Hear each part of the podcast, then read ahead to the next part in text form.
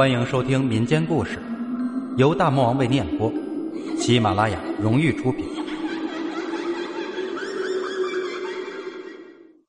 神威鼓手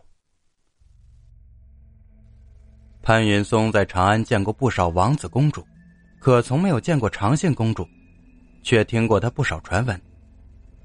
长信公主精于舞蹈，曾是剑舞大家公孙大娘的徒弟。本来他很受父皇李隆基的喜爱，因为在选驸马时违逆了李隆基，硬是下嫁给了骠骑将军，惹得李隆基很不高兴。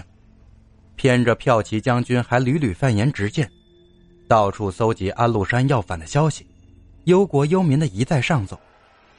李隆基根本不相信安禄山会反，一怒之下杀了驸马。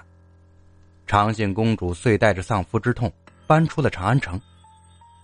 郁愤幽怨的居住到了昭英，常用怪异的歌舞来表达他心中的愤恨与不平。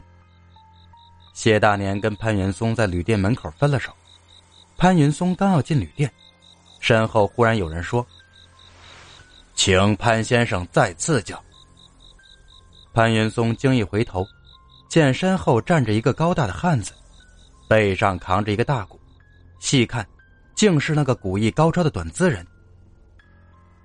今夜月明星稀，我想请先生到郊外击鼓。短资人话音洪亮，态度诚恳。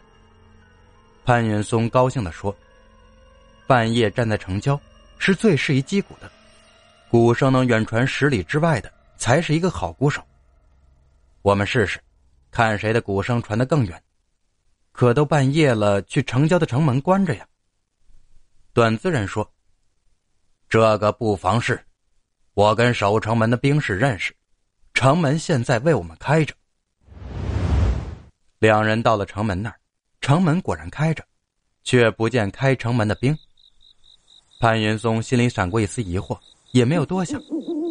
出城后，他们来到一片空旷地，短资人找了一块地势稍高的地儿，放下大鼓，对潘云松一击道：“潘先生，先请。”潘云松使出全身力气，雷了一锤，鼓声清冽透远，一下子传出去不止十里。一通鼓后，潘云松把鼓槌交给短资人，短资人一言不发的接过鼓槌，双臂沉稳的起落交替，擂出的鼓声雄浑恢宏，震慑人心。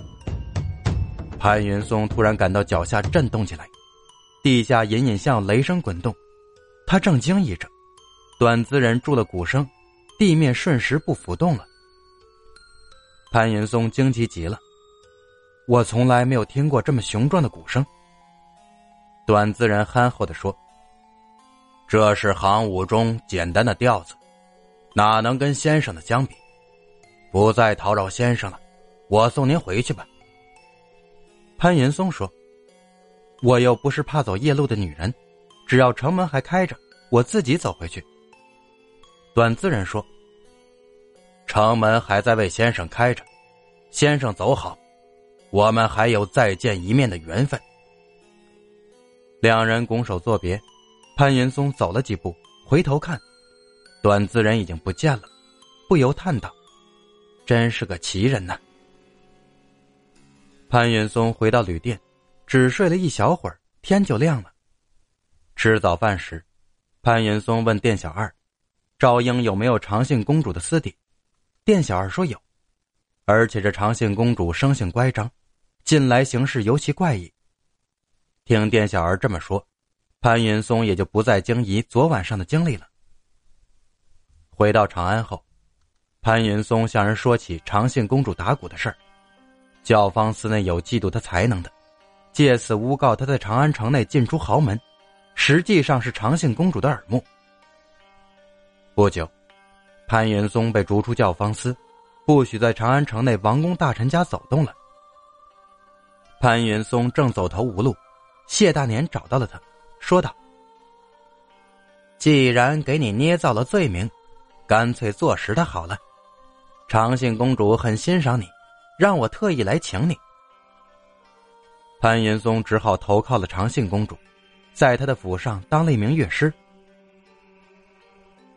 这年十一月，三镇节度使安禄山在范阳造反，十五万精锐人马所向披靡的直扑长安。李隆基带着杨贵妃仓促逃出长安，往四川避难去了。长安城内许多皇子王孙被他遗弃不顾，更不要说住在昭英的长信公主了。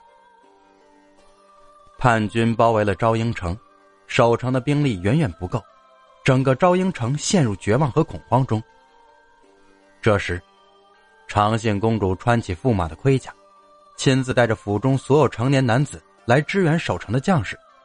潘元松也在其中。长信公主的支援小队登上城头时，守城兵将的士气一下子被鼓舞起来。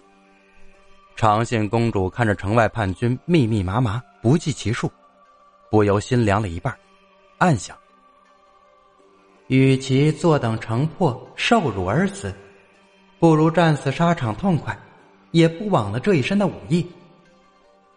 主意拿定。他在守城的将士中挑选出二百精骑，随他出城迎战，并要潘云松在城头擂鼓助阵。以长信公主为首的二百精骑一驰出城门，潘云松就在城头上擂起了战鼓。叛军先是被唐军冲乱了阵脚，但很快就稳住了局面，把长信公主他们分割包围起来。不一会儿，就把长信公主的人马斩杀过半。潘云松从未打过仗，眼下血腥的杀戮场面，吓得他手脚发软，连鼓槌也拿不起来了。潘先生，让我来。一双有力的大手拿过鼓槌，潘云松转身细看，却是面相憨厚的短资人。只见他穿着古朴的军衣，和唐军装束很不相同，看起来怪怪的。你也当了兵？潘云松惊喜的问。我一直是当兵的，在军队中做鼓手。短资人说完，狠力击鼓，通通的鼓声差点把潘云松的耳朵震聋。应着鼓声，远处仿佛有地雷滚动，这奇怪的声响很快传言到了城头，以致城头都晃了起来。突然，战场上地陷沙扬，无数高大强悍的骑兵，穿着和短资人一样的服饰。举着金钩、铜戈和旗帜，从地下腾跃出来。叛军被这诡异的劲旅践踏的人仰马翻，死伤惨重，瞬时溃退百余里。叛军败退，战鼓停息，那神威的骑兵顷刻没入地下，连同刚才擂鼓的短资人也不见了。城头上的唐军看得目瞪口呆，都不知道是哪方神圣。长信公主率残部死里逃生，担心叛军再来报复，于是大开城门，让昭英的军民倾城出逃。平定安史之乱后，继任皇帝肃宗召集旧人，潘云松依然回到了教坊司，长信公主也因战功受到了新帝的礼遇。昭英锦衣骊山，而秦始皇的陵墓就在骊山脚下。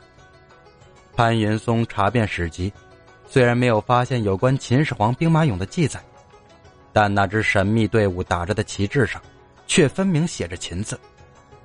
所以潘云松相信，那突然冒出来的诡异骑兵，是秦始皇的地下军队，而短资人就是地下军队中的鼓手。